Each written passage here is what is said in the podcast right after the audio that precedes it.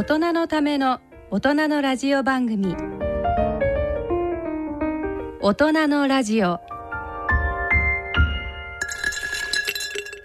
ご機嫌いかがですか？坪田和夫です。こんにちは西澤邦弘です。こんにちは久保田恵里です。この時間はご機嫌をテーマにお送りしています、今月はそうですね春になって、もう少しですよね。はい、うん。新学期始まってね。新しい季節になりました。い。や春はいいですね。なんか人もね。本当に、ね。やっとねあのーちょっとここのとこ3年ばかりちょっとこうくすぶった春でしたからね。そうですね、うん。うんちょっと心が軽やか、ね。うん。去年までまだなんか自粛とか言ってたんですうもんね。ん。本当に。いやどんな春をお過ごしでしょうか？そして坪田先生は何かお知らせが？そうですね、ね。あのー実はディスカバー21というとこからはい。3月25日に、えー新しい本が出ました。ゴーアウトそう。タイトル「Go Out あ去年あれですよね、うん。そのゴーアウトの話を、うん。えー先生ねこのラジオでもしていただきましたよね。あしましたね。はい」で副題が「飛び出す人だけが成功する時代」うんっていうことで初めてね、えー日本に今から3万8,000年前に、うん。あの来た話しましたよね。うん。あのはい。海部さんが、うん。えーその本を書いてそれで日本人っていうのはゴーアウトしてきた民族なんだよっていうとこから始まって、まあ、人類はゴーアウトしてきたからこそうん我々はこうやって生き残ってるしそういう人たちが価値を作ってきたみたいな話です。うんうん。うんその時もその T T 型キャリアってお話ししてもらいましたけど、うん。今回も今その拝見すると帯にもうん。T 型キャリアの作り方って書いてあるんでうん。改めてそのなぜ T 型キャリアが必要なのかちょっああそう、うん。こんな本の中で結構コンフォートゾーンっていう概念をいっぱい言ってるね、うん。コンフォートってだからこう心地の良いゾーン、と、はい。それがまあ専門性であり、うん。会社の中の自分の職場であり、だから僕だったら眼科というところなんかにいればさ僕は眼科の教授でさう、ん。一番ヒエラーキーの上でさみんな下にいろんな人がいてえ何のリスクもない。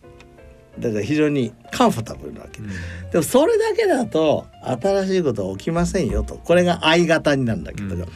T 型はもっと違うものその例えばコマーシャリゼーションを学びましょうとかビジネス学びましょうとかそういう新しいものと組み合わせることによって、うん。えー価値が出ますよと、うんその横軸を作るのはゴーアウトですねっていうストーリーなんですこれ。つまり縦方向に深めていくだけじゃなくてちゃんと地平を広げていくっていそううことですね。地平を広げましょうっていう本なんです。そのノウハウが書いてあるんですかね。えー、とままずフィロソフィーですね。フィロソフィーですね。まずね。でもなんか帯のところですごい方々がなんか推薦してますね。そうなんですよ。僕がこの人はゴーアウトしてんなって思ってる人？はい。佐藤柏さん？デザイナーでありあのまあいろんなコンセプターでもある。そうもう新いしい領域を作って、はい。それから坪田ラボのロゴも書いていただいたので、あのまあ、尊敬してる佐藤さん。それから秋元康さん。ね。大作詞家であり大プロデューサーね、大プロデューサー、うん。もう全然違ったことをやられてます。あとまあサイエンスの世界の中で山中伸也先生。ちょっとすごいですね。山中先生もね iPS っていう全然違った分野。はい。これエピジェネの世界、うんうんうんあの先月ねエピジェネの話しましたけど、はいはいはい。それを作った人なので、うん。まさにゴーアウトしていきななりあれですね。先月あの三つの因子っていう話が出ましたけど、三つの因子を組み込んで、うん、あのゴーアウトしちゃおうっていう。そうですね。三人のすごい因子を組み込んじゃうと。あそういうことね、ええ。はいそうですね。そう。だからこの「ゴーアウト」を読むと、まあ、なんとなくちょっと外に出てみようかなとか、うん。新しいことやってみようかなとか、はい。自分はリススクを取らないでいるなっていうことが分かるように書いたつもりなんだけどね。うんなんかあれですね。この番組もしばらくこの番組はゴーアウトをテーマにお送りしています。そろそろね。ご機嫌ではご機嫌のなくゴーじゃないですか。だってゴーは。ああそういう、えいやあの中で出てきますよだからご機嫌な人がゴーアウトできるし、うんうんっていうのはゴーアウトってリスクもあるわけはい。ちょっとは。うん。例えば、えー新しいことを始め会社を始めたら潰れちゃうかもしれないし、はいはいはい。ね。新しいとこ勉強に行ったら、ううんまく覚えられないかもしれないし、うん。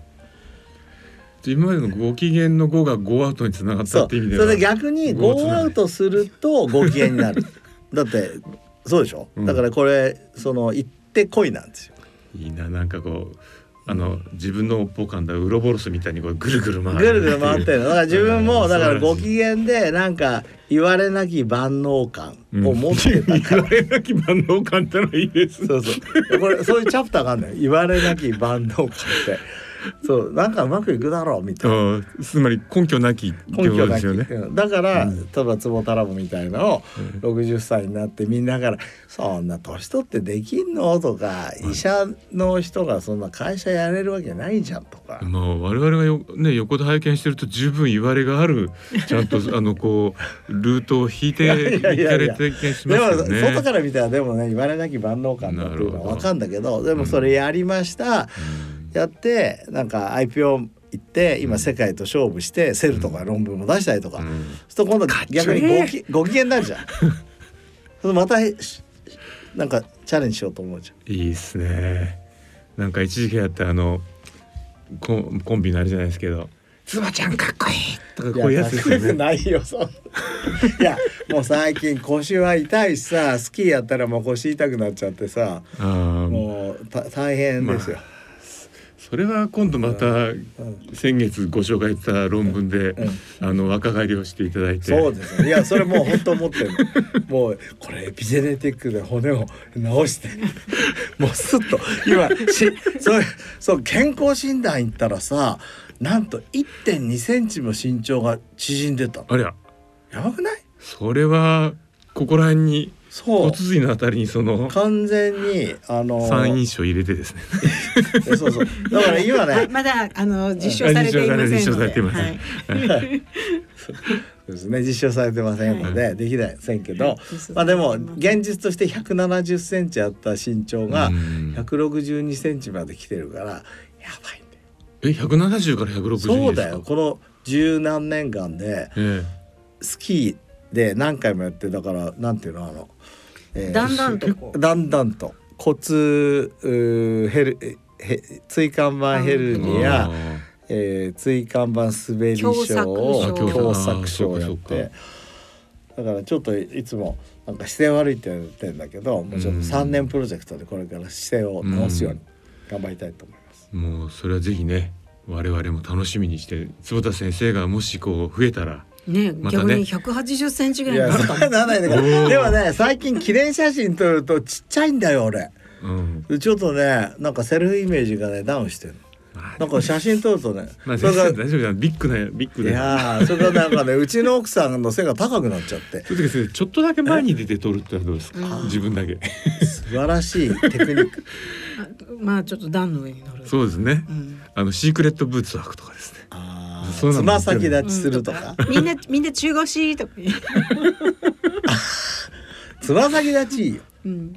うん、ちょっと考えうんちょっと。まああの、はい。科学と非科学と合わせてね あのー行くのがまあそのハッピーなご機嫌な世界でございます。ご機嫌が一番ねそうですね。はい。はい。ということで、はい。大人のラジオを進めてまいります。大人のための大人のラジオ。この番組は各社の提供でお送りします。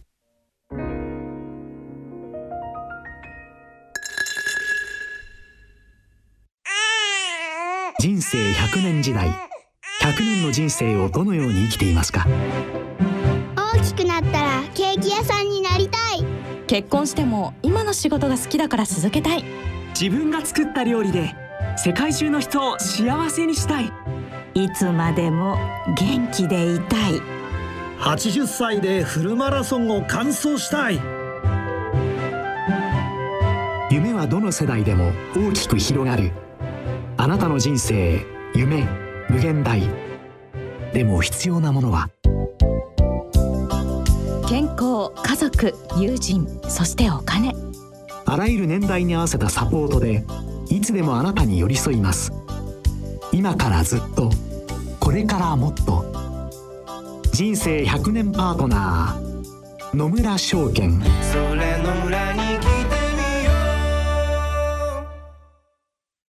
大人のラジオは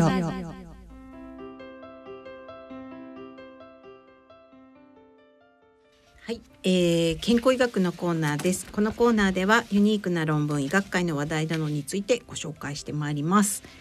今日は西澤さんが食事あに関するそうですねあのを私の方からはあのあるこう一日の間で時間を制限して食べた時にそれは本当にダイエットに効くんですかっていうのをこう評価した論文が出たんですけれどダイエットには効かなかったっていう、うんまあ、話なんですね。あのだから体重減ったりする効果っていうのはあんまりその、えー、1日10時間だけ食べにだけこう食べる時間を絞ってもああんまり期待できないと。えー今何かっていうとそのファスティングとかこうした手法をあのダイエットの手法として使うような向きもあると思うんですけどやっぱ基本的になんかそれってちょっと違うんじゃないかなっていう気がやっぱするわけですよ。うん。あのやはりあのカロリーリストラクションするならそれそれはそれでまた違った方法を取るべきだと思うんですけどで、えー坪田先生があの今月この論文面白いよって言ってくださった論文が、うん。今度そのそうした手法を取るとそのもっとちゃんと違ったこう健康面ですごくいいことがありそうだぞっていう先生論文をピックアップされてますよそうね。そうそうそう、はい。あのふ太ったりとかそういうもの痩せたいとかじゃないんだけど血糖値が下がって血圧が下がるっていう、はい。これあのえっと Satchin Pandaのはい。とこからの論文で、 Satchin Pandaっていうの。 Salk Institute ですね。サンディエゴのね、はいで彼がまあなもう10年ぐらい前かな。 time-restricted feeding。TRF、で今 time-restricted eating、TRE とも言うんですが、はい。この概念を出したんですよね。うん。でそれが、えー、とどういうことかっていうと、えー決まった時間にご飯を食べると同じ量のご飯を食べててもうん。太らない。うん。こういう面白い。だから、ね。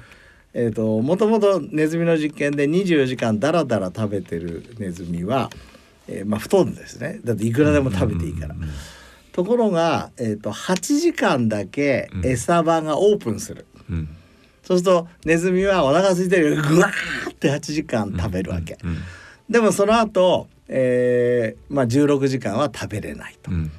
でも8時間で食べる量と24時間ダラダラいつでも食べていい人の食べてる量は実は一緒なのうんうんだけど、太らない。そうでそれからあの8時間で食べるが「8 hours ダイエット」っていう本がうん10冊以上出たのよ、はい。売れましたよね。そうでみんなちゃんと昼間の時間で決まった時に食べましょうねと。うんうんうんで今回出たのはすごく面白くて、あそうそうだから先生そうなんですよ。それそれでね、うん。僕が最初にお話ししたのはその、えーアメリカの心臓病学会のあの、うん。学会誌に載ったやつなんですけど、うん。うん。これは56年追跡してねうん。でそのタイムリストリクトイーティングしてもあの減量効果はなかったって話なんですねだからやっぱり、あのでも増えはしてないんですよ。うんでまさにその意味ではあのパンダ先生たちのうんロジ、あのまあ、考え方っ非常に正しい。でちょっと心配なのはそういう食べ方すると痩せるんじゃないかって思ってる人たちがうんうん。いるのはそれはそれでちょっとどうなんだかなっていう感じがちょっとしたんですね。そう痩せるっていうエビデンスはないんですよね。そうですよね、うん。だからふ太るようなこと同じカロリー食べても太らないよってことですよね。太らないよってこと、うん。それでそれの理由が今まではサーカディアンリズム、はい。体内時計をうん。と関係してるって言われてた。のそれはどういうのかっていうと我々は昼間活動して、うん。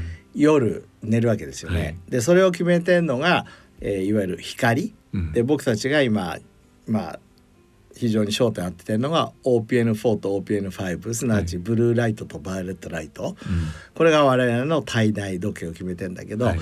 タイムオブイーティングっつって食べるタイミングもすごい重要だと。うん。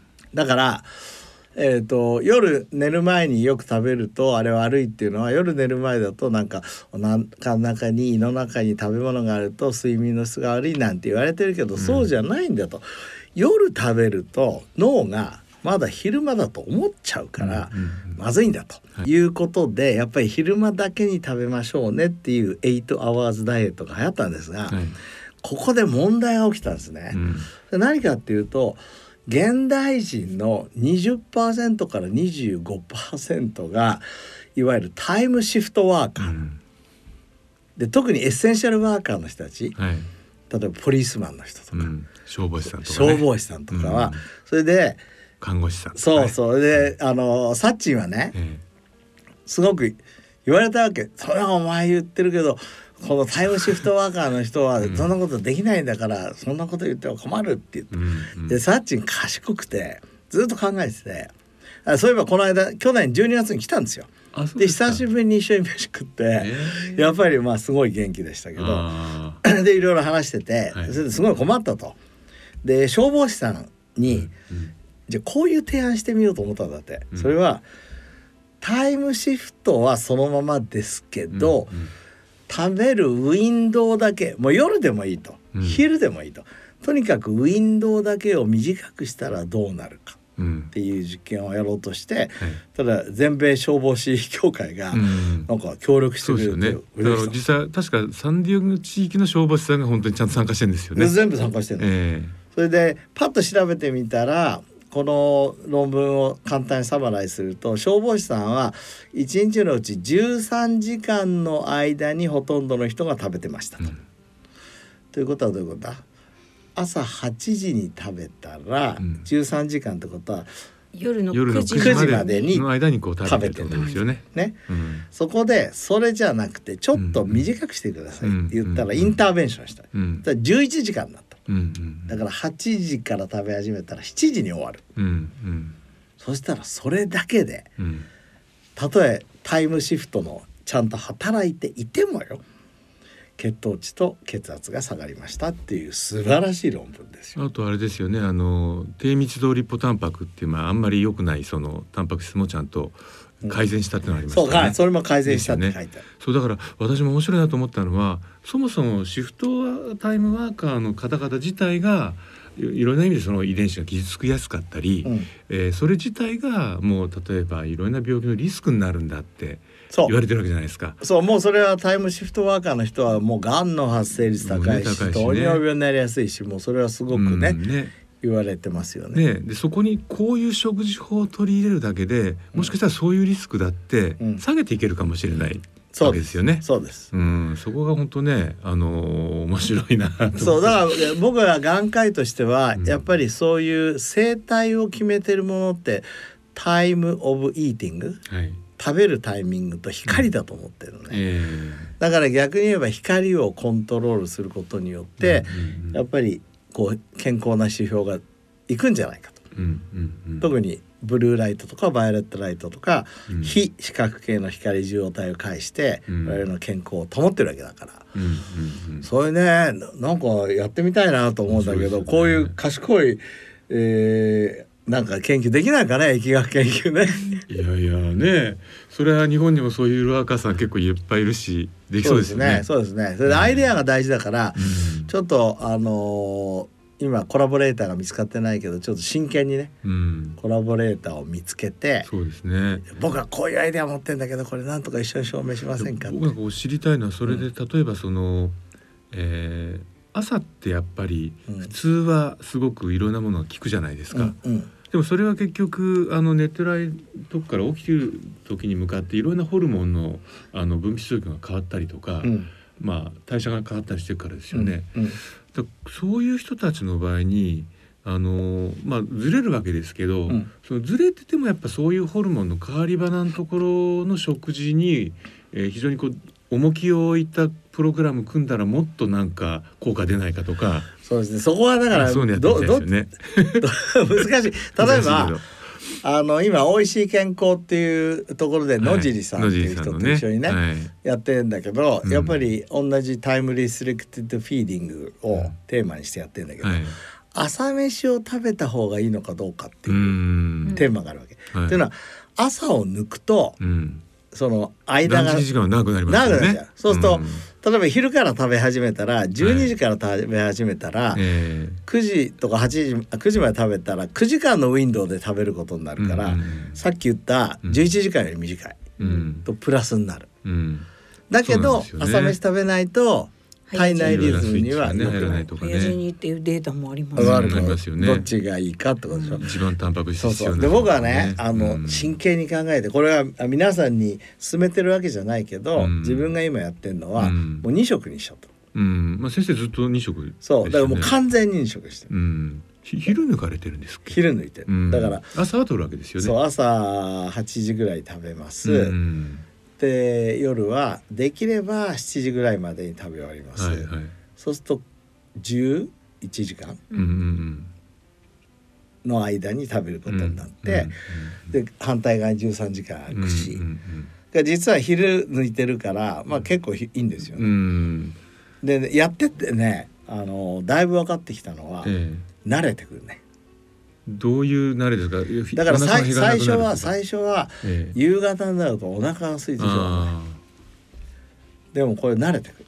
ーうんうん。それから MCT オイル取り始めて。あーどうですか？やっぱいややっぱなんかいい感じですか？あのぼ僕のケトン体は結構高いです。ああのまあ炭水化物いっぱい取っちゃうとやっぱり0.2ぐらいになっちゃうんだけど、あはいはいはいはい。あのちゃんと炭水化物を抑えてれば0.5とか0.6ぐらいのうん。指標になるので、なるほどね。あれあと全然ちょっとつまんない話なんですけどあアメちゃんあるじゃないですかあの、うん。大阪のおばちゃんちよく持ってる、アメってそもそもそんな大きくないし噛まないとすごくちょっとずつしかうん。糖出ませんよね、うん。であれで実はちょっとある大学の先生とちょっとやったんですけどやっぱねほほとんど血糖値なんかあんま上がんないんですよ。飴では、ええ、あのちょっとしか出てこないから。うんでしかもあの一番お腹空いてまずいのってお腹ペコペコになると有利脂肪酸がどんどん出ちゃうじゃないですか。でそれが空腹刺激物質でもあるしあのインスリンの効き悪くするからこの状態であので夕飯に突入すると食べ過ぎたり、うんあの血糖値上がったりするんですよね。アメちゃんいいんじゃね？って話でお腹空いた時にちょっとアメちゃんを噛まないでうんゆるゆるゆるゆる溶かして舐めてればあ意外とこう血糖値をおあの上げないしその有利脂肪酸を抑えられるでも有利脂肪酸ってやっぱねちょっと糖を入れないと収まらないらしいんですよ。ーただ有利脂肪酸出るっていうことは脂肪がそうなんですよ分解されて痩せるってことでもあるのよ。運動すればいいんですよね。運動すればいいんだけど、うんうん運動しないでその状態がまずいらしい。いやいや僕はそうやって有利脂肪酸出てきてもいいんだけど、ええ。今西田さんのようにバカ食いが良くないんだよ。あそうそう。ゆそう。ゆゆ夕ご飯のね。バカそうなんです。食いでまたこれもみんなを勧めてるわけじゃないんだけど、ええ。俺が今一番ハマってるのは、はい食事の大体1時間から1時間半前にソイジョイとソイチョコ食べてんの。具体的な名前が出ましたけど。まあまああ低 GI のあの 食品ですよね。ね。大豆製。うん。えー、とカロリー的に言うとソイジョイが130カロリーぐらいで、えーソイチョコが100やっぱり30ぐうらい。ん。260カロリーぐらいを取ります。でその2つでプロテインもうん。え 5g と 11g ああいい感じですね。16g 結構取ってますね。まあまあ20ですもんね合わせてね。16あのグラムで、ああ合わせてね。合わせてでそれを食べてると、うんうんバカ食いしないですよなるほど。それから食べる、ねだからいつ食べ始めたかっていうのを、はいはいはい。自分の頭の中ではその消費上を食べ始めた時例えば今日は5時食べ始めた5時から僕のディナーが始まりましたって考える。でで絶対3時間以内に終わらせようとしてる。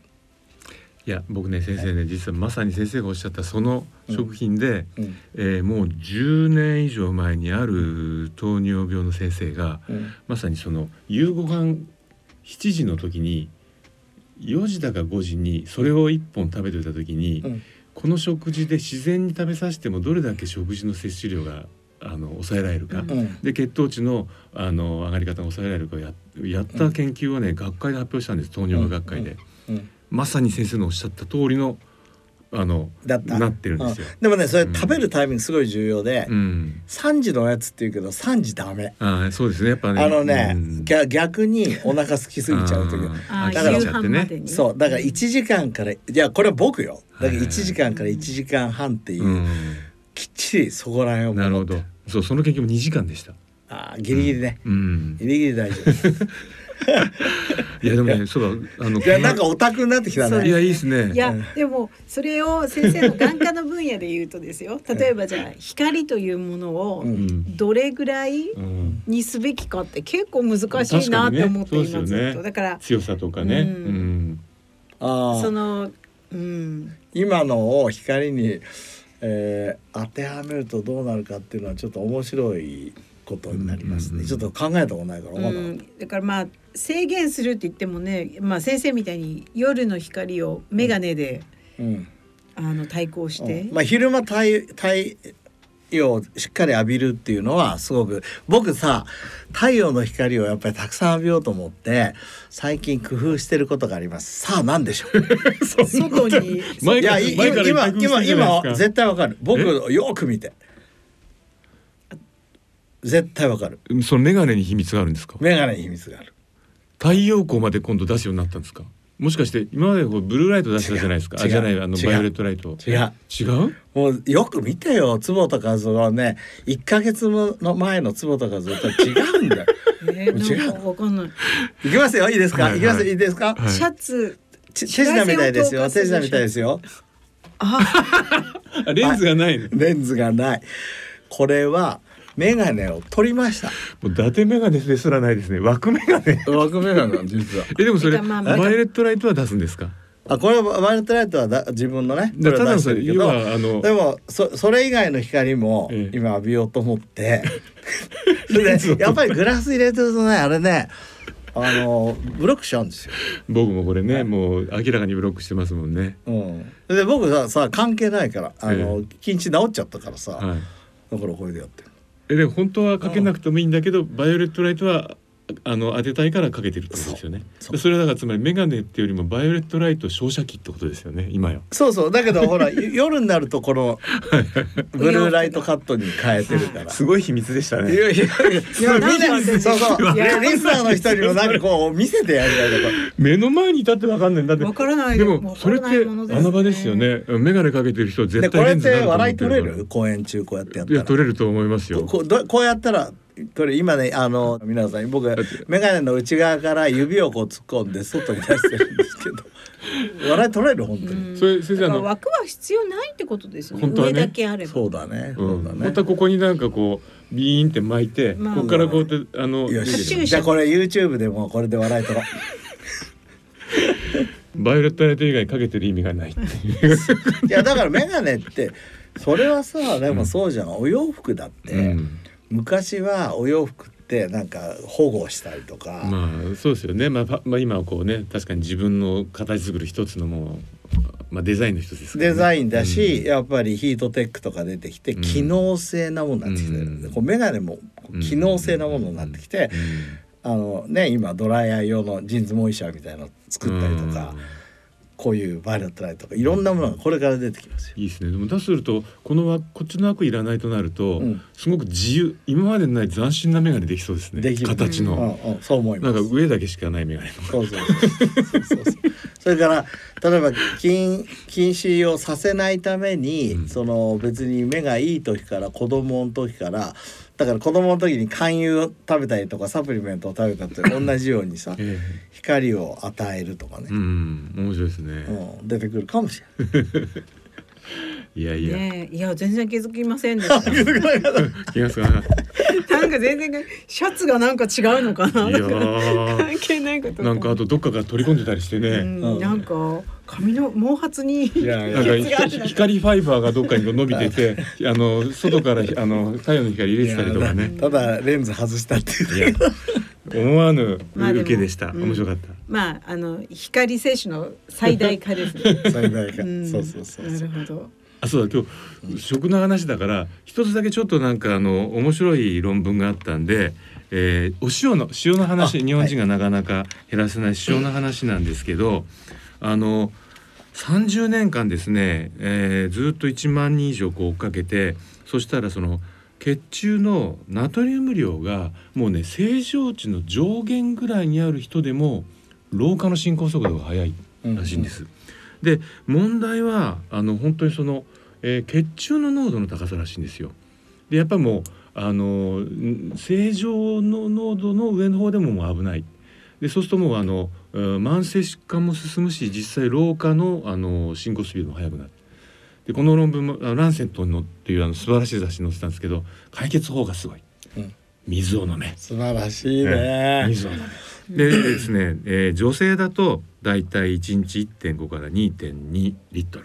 うん。男性で2から3リットルちゃんとこれをですね、えー米国の医学アカデミーがそういう推奨を出したというもうまあね、まあもちろん塩少ないものを取りゃいいんですけど。それ僕まだ読んでないからぜひ読ませて、あはい。ちょっと送っといて。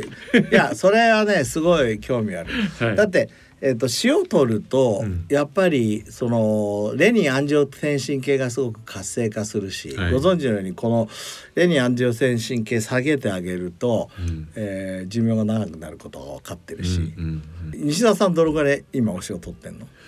結構ねあの意識して低塩分にしてるんででも8ぐらいは取っちゃうかな。俺はね6グラム台をあ目標にしてて。ーでもだって外で食べるとうん。結構大変じゃないですか、うん。あのやっぱ外食って基本的に味濃いそうですね。だから今までは、あの血糖原理主義だったのね僕。糖糖。だから ー。これこれはね。あお芋だから 糖が多すぎるからええ食べるのやめましょうとか、はこういうえっ、とパンパンとかだからええ。やめましょう。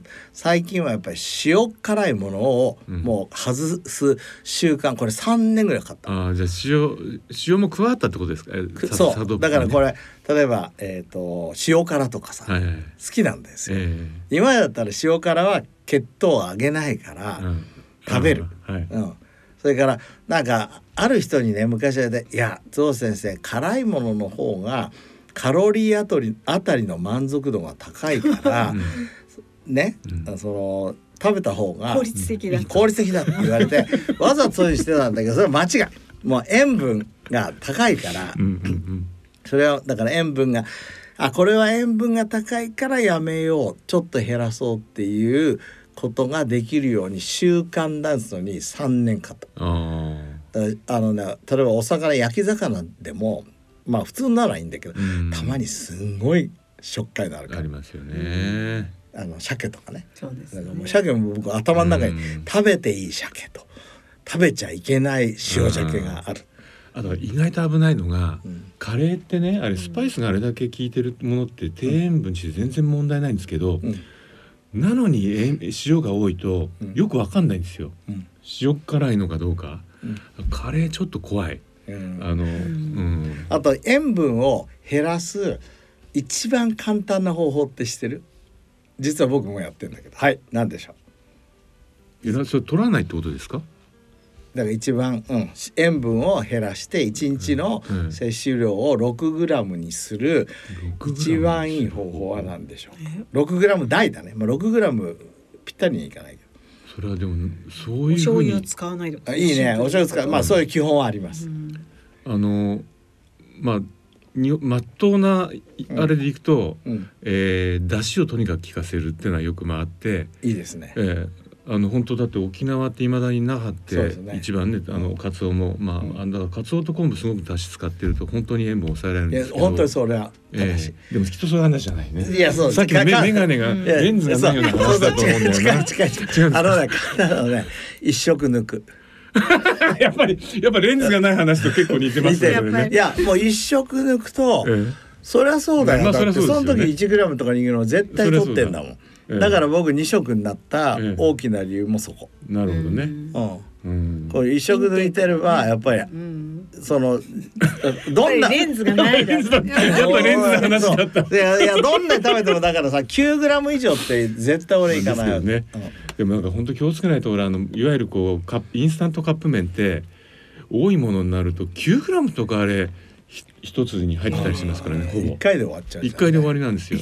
うん本当に。まあちょっとねそういう意味では一食抜くののも大切だし あのどういう食選ぶかも大切だし。いやでも塩分どのぐらい取ってるかっていうのを、うん。まあ注意するべきですよすね。ごい重要うん本当そう思いますね。いや、うん。でもねランセットに水を1.5リットルでもいいがいいいっていうのが結構、ね。うん、ああと言いましたっけ？僕あの毎日、はい。などのぐらい塩分を取ってるか測ってる話ってしたっけ？それはどうやあおしっこでですか？そう毎日はい。夜寝る時のおしっこは溜めてて、あはいはいはいはいはい。で朝になって測定してる。おお。正正当なあれですよね。だからあのえねあの、塩分の一番の調査で24時間尿を貯めて調べるわけですから、ね、24時間はできないんだけどできないけどそこから外で類推してるわけですよね。そう。だから素素晴らしい。さすが。いやいやだけどあれやってるといつもなんかちゃんとしたサイエンスいやいやこれでなんかあのうちの家内に嫌がられてんじゃないかとかねいろいろ心をくくだりながらやっております。はい。ね、なんか、と、けつまずいたりしたら大変です。大変大変大変ですはい。うん。ということで、あの食事の方法から、はい。あの。いろいろな 光の話も光の話。レンズのない話も。はい。はい。ということ一色で抜く話。はい。抜く話でした。抜く話。そうでしたね。抜く話でした。以上健康医学のコーナーでした。大人のラジオはい、えー、大人の科学のコーナーです。解説は日経サイエンス副編集長の出村正明さん。進行は篠崎直子さんです。大人の科学のコーナーです。このコーナーでは日経サイエンス編集長の出村正明さんにご解説をいただきます。出村さん。編集長ということで編集長に就任されたんですよねそうですね。おめでとうございますありがとうございます。はいあの篠崎さんこそですね、はいあの大学院の修士号の取得されたということでおめでとうございまおす。かげさまで無事に就労も通りはい、はい。まあお互いねおめでたい春です春ね。そうですね。春ということでね、あの4はい月からもね、こちらのこのコーナー続いていきますので、よろしくお願いいたしますよろし。くお願いします。はい、えさてですね、今回は3月25日に発売されました日経サイエンス23年5月号の特集記事の中からご紹介をいただきたいと思います。はい。はい。今回まあこの表紙からしてかなりインパクトが強いんですけれども、表紙がですね、はいあのーまあ今回 AI が特集の内容ということでですね、うんうんまあロボットがあの話をしているそういう絵柄なんですけれども、はい。この絵はですね、はいあの描いた人はいません。え、いいません。いません。だいませんということは どなたが？あのー人が書いたわけじゃなくてですね、はい今回あの AI のあの特集をするにあたってご協力いただいた rinna 株式会社というあのー会社のですね、はいあのーお絵描きをする AI ですね Japanese Stable Diffュージョンという AI を用いてはい。作成しただから AI に描いてもらった絵になります。これは AI が AI を描いてるんですかね？なんかこれは喋っているその一応ですね、はいこうどういう日本語文を入れて書いてもらったかというとですね、はい。まずサイバーパンクな表現にしてほしいと。おでサイバー空間で人型ロボットが立っていると。うんでその人型のロボットがプレゼンテーションをしています。そういう様子を書いてくださいというふうに指示を出したんですね。なのでこうロボットがちょっと口を開けてお話ししているっていうそういう絵になってるんですけれども、はい。ちょっとその見ていただくとそのこれ絵の右側に青いロボットがいて、はい。左側に赤い何か人物がいるんですがはい。この人物はですね、はいあの我々が書いてくれと AI に頼んだあのオーダーの中には入ってなくてですねこれが何なのか一体あの人なのかロボットなのか何なのかさっぱりあの誰にもわからないというちょっとなんか私のなんか主観ですけど、ちょっと不気味な感じもしまちょっとすよねそうな。んですよね。ええなんだろう。だから初めてですねこの説明誰にも説明のつかない表紙を使うというのはとそんなねもう本当にどんどんこの AI というのは進化してるわけですよね、えーそのあたりのお話を今日は伺っていきたいんですが、えー特集も、えー対話する AI そしてコロナ後遺症脳神経への深刻ダメージ。はい。はい、こちらも中心にお話を伺っていきたいと思うんですが、まずですねもう今話題になっています対話する AI、はい。これどんな内容なんでしょうか？とこちらはですね、はい。あの今回対話する AI というタイトルで、えー表紙にもですねもうチャット GPT という、こういうタイトルがついてるんですけれども、はい。今ですねチャット GPT というと何かこう AI 関連のニュースでこう聞いた方というのは多分多いんじゃないかなというふうに思います。そうですね。この国会なんかでもね取り上げられたりしてますからね。みたいですね。はい。この AI はもともとですねごく最近に発表された AI なんですよ、アメリカのオープン AI という団体がですね去年の11月の末に発表してですね、はいでそこからたった2ヶ月でうん。アクセスが1億人超え。1億人。これあのあれらしいです。あの TikTok とかインスタよりもはい。速いスピードでこうユーザーがこう伸びたと。伸びたというサービスになっていてですね。はい。でこの急速に何と言うんでしょう広がってるこのチャット GPT、はい。あのなんですけれども、うんうん。今回はですねこのチャット GPT についていやそもそもじゃあその AI って何なんっていう話をその対話するって言ってるけど中の仕組みどうなってるんですかっていう話ですとか、はい、どういう研究の歴史があったんですかとか、当然ですけど別にいきなり去年の11月末に何もないとこからポッとこの AI が出てきたわけじゃなくて、はい、その前からずっと研究の蓄積があって出てきたもので、はい、まあ、関係者から見たらあそうそう出ると思ってましたっていう感じの AI でもあるんですね。そういった研究の背景とこの何よりまあでもこのチャット GPT というこの AI そのものが実はもう研究対象にすらなってるんですよ。はい、え？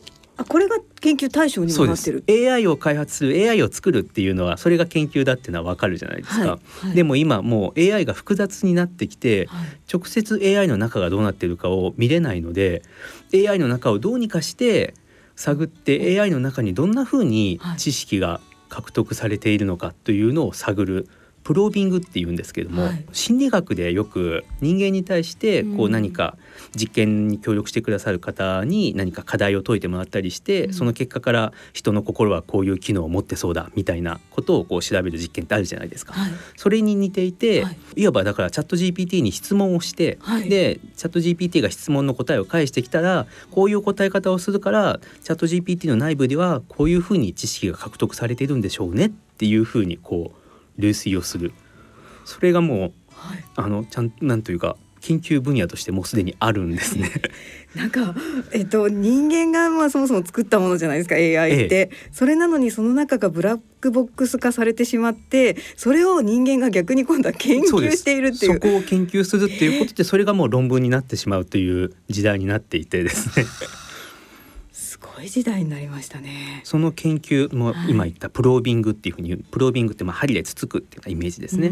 そのプロービングの研究という、はい、だから AI AI の研究って言っても AI を理解するための研究ですね。のあのを掘り下げた、はい、あの記事も今回掲載しています。はい。もう本当にだから AI って今どんどんどんどん進化してるわけですよね。そうですね。えーこのチャット GPT っていうのは、はい、どこがこうすごいんですか？なんか一体何なんだろう？すごそうなんだけど何なんだろう？みたいな確かに、はい、これあのチャット GPT って、うん、実は一番基本的な仕組みを聞いたら、全然大したことはやってないんですね。あのー基本的にやってることっていうのは、はい、大量の文章をとにかくインターネット上の文章っていうのをこう学んで、うんうん、その文章の中にある単語と単語の関係っていうのをこう学ぶっていうことで、はい、ひたすらそれをやってるんです。はい、で具体的にどういう学習してるかというと、うん、文章を途中まで読んで、はい、その文章の続きの次の一単語を当てるっていうそれを精度よく当てるっていう、うん、そういう学習をしてるんですね。はい明日は晴れなのでっていう文章が今ここにあったとします、うんはい、そしたら明日は晴れなのでほにゃほにゃほにゃほにゃほにゃほにゃっていうここに当てはまる文章は何ですかっていうクイズを AI が解くわけですね、はい、でそれに例えば明日は晴れなので出かけましょう。っていう出かけましょうが来る確率が高いですね。っていうふうにこう推定できるようになれば AI はこの問題クリアできるわけですけど、はい、その結果として例えば「晴れる」と「出かける」っていう言葉の間には一定の近さがありますねっていうことが学習されるわけですね。はい、でこれをもっとこう離れた文章の中の離れた単語についてもこう関係性をどんどん学習していって、はい、ひたすらどういう単語が文章の中のどういう場所にどういう単語があるとその文章の次の一単語が何になるかっていうのを予測するっていうそれだけなんですやってるのは。え？それしかやってないんですよ。予測しかやってない、ね、予測しかやってないんです。で聞いたら、はい、あなんかそんだけのことかっていうふうに思うじゃないですか。はい、でじゃあチャット GPT が何がすごいのかっていうと、うん、そんだけのことしかやってないはずなのに、はい、なぜか蓋を開けたらすごく複雑な質問に答えたりあと数学の問題が解けてしまう。うあのであとですねこのまあ人の心が分かるかどうかという心の理論というそういうテストがあるんですけども、はい、そういったテストにすごい高い正答率で答えられてしまう。そこだけ見たらじゃあ心がもうあるんですか？っていうようなそういう回答結果を出してくるんですね。はいそういうことをいろいろだからいろんな能力を示してくるんです。こう人間にしかないと思っていた、そういう知的能力というものをこういろんなテストで測るとチャット GPT がいろいろこうなかなかの高い精度でその能力を持っているように見えるんですね。そこがすごいんですよ。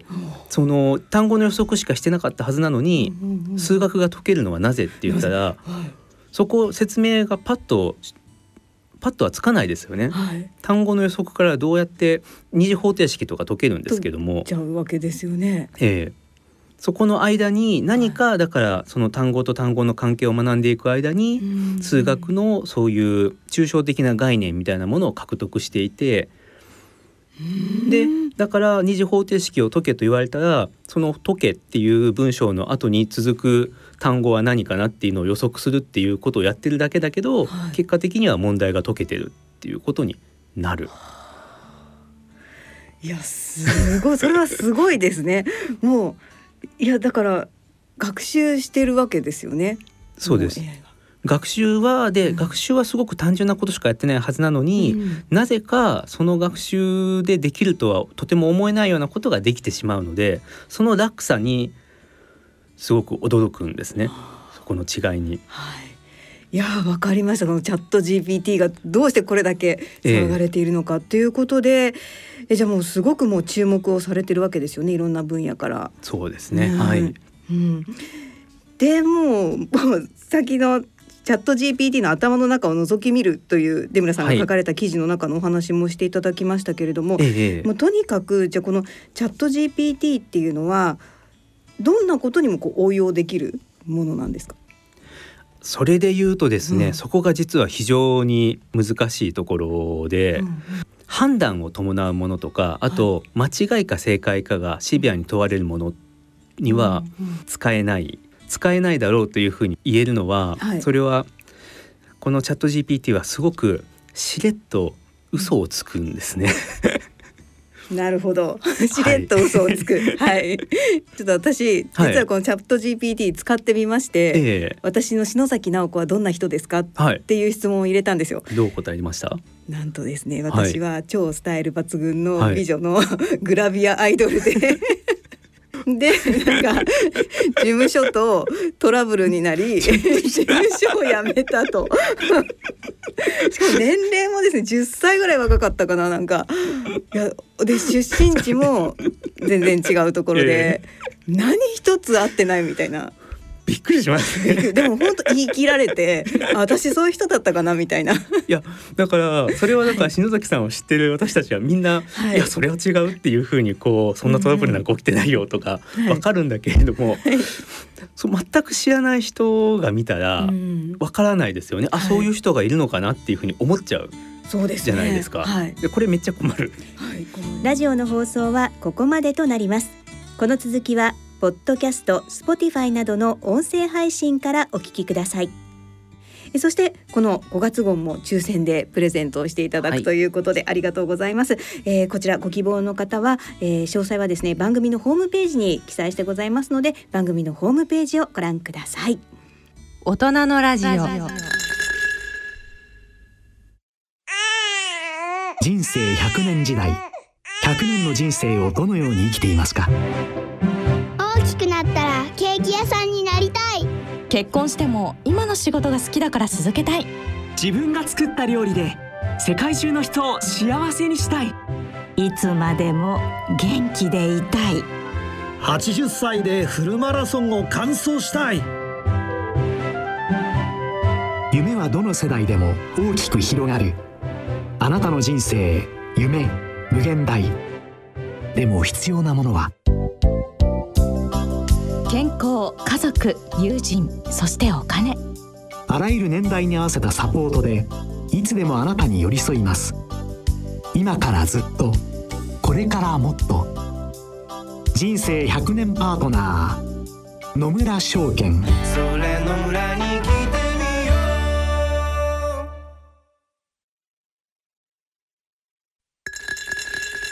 大人のための大人のラジオははい、えっ、と今日の大人のラジオいかがでしたでしょうか？いやいつもながら面白かったった。ね自分自身がなんか楽しんでる。あそうだ。食でね僕なんかねぜひなんかあのおすすめしたい本があるんですよ。え絶滅危惧食っていう本で、えうん。イートトゥエクステンション。つまり、えー絶滅に向かう食ってことなんなんですけど、うん。世界中のそのどんどん絶滅しつつある食事を追ってるんですがそれを見てると本当ね今えーっと米と小麦とトウモロコシってたった3種類しかもこれもあのー小麦なんかも数万種類あったものの中でもうん。う数百しかないわけですけどね、うん。それでカロリーの人類50%以上取ってるんですよ。でそれがもともとはもう6,000種類ぐらいの植物から取ってたのをその多様性を失っちゃってつまり何かあった時に全部大豆がダメになったり、うん小麦がダメになったりっていうような状況になってたりするその一方であのどれだけその多様なまだ文化が残ってるかってあってね例えばアフリカタンザニアにハッツァっていうあの有名な狩猟民族いるんですけどここのねあのある鳥さんとあのハッツァの民族は口笛とあのあの鳥の鳴き声でやり取りするんですよ。これでね鳥は、えー高い木の上にある蜂蜜のありかを教えてくれるんです。自分が言ったら刺されちゃうから。うんでみ人に教えて、えー取ってくれ取ってもらってお裾分け もらう、こんな話がたくさん詰まってていややっぱあのいろんな今多様性ってねあの問題になってるけど食べるもの大事ですよね大事ですやっぱその僕は最近ね、うんなんでセイウチ類ってセイウチしかいないのかっていう、うん勉強したんだけど、はいあのセイウチって海にいる哺乳類の一つで、え海にいる哺乳類って3ついるの。でセイウチがいるこの種目ってなんていう種目か知ってる？俺勉強したね気逆類っていうの。気逆？気逆。キリンの木みたいに足に。でセイウチさんあとあとアシカ類あとそれからえートドとかも？トドもはアシカじゃえっ、ともう一つの。アザラシ。アザラシ。アザラシ。入るんだけどセイウチだけ一種類なのはやっぱり食べる多様性がないんだって、うん。一種類の海底にある、うんものしか食べれないからそれであの全然増えないしどんどん減っちゃってる、だから何を食べてるか多様性がすごく重要でね。人間は本当はたくさん食べれるのに、うんうん。どんどんね今小麦になっきちゃってるから小麦さんがもし本当にダメになっちゃったら飢餓になっちゃうね、ですよね。でしかもだって今ほらあのそういう小麦のグルテンに過剰反応する病気の人も増えてる増えてるんだよね。だからユバルノア・ハーレンなんかさ言ってるよね、だからそういう文化ができる前は飢餓はなかったと。うん。であの西田さんが言うようにたくさんのもの食べてるから、うん。なんかなくても大丈夫みたいな。ね。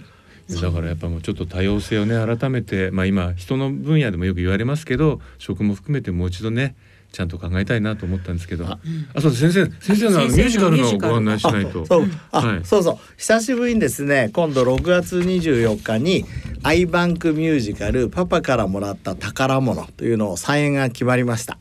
えー、あ6月14日水曜日ですね。東京ですね、えー東京、はい。あの桜ホール。それから札幌公演も7月1日にあります。まあ、興味のある方は多分ネットに出てくると思うので、えー僕の禁止から子供を守ろうっていう、あのそういう公演も特別公演。やります。聞いてください。公演付きミュージカル公演付きミュージカルそうそうそう。はい。はい。はい。ということで、えっ、とそろそろお時間となりました。お相手は私久保田恵里と。西澤邦弘と坪田和夫とでお送りしました。それでは次回の放送までお元気ですさよなら。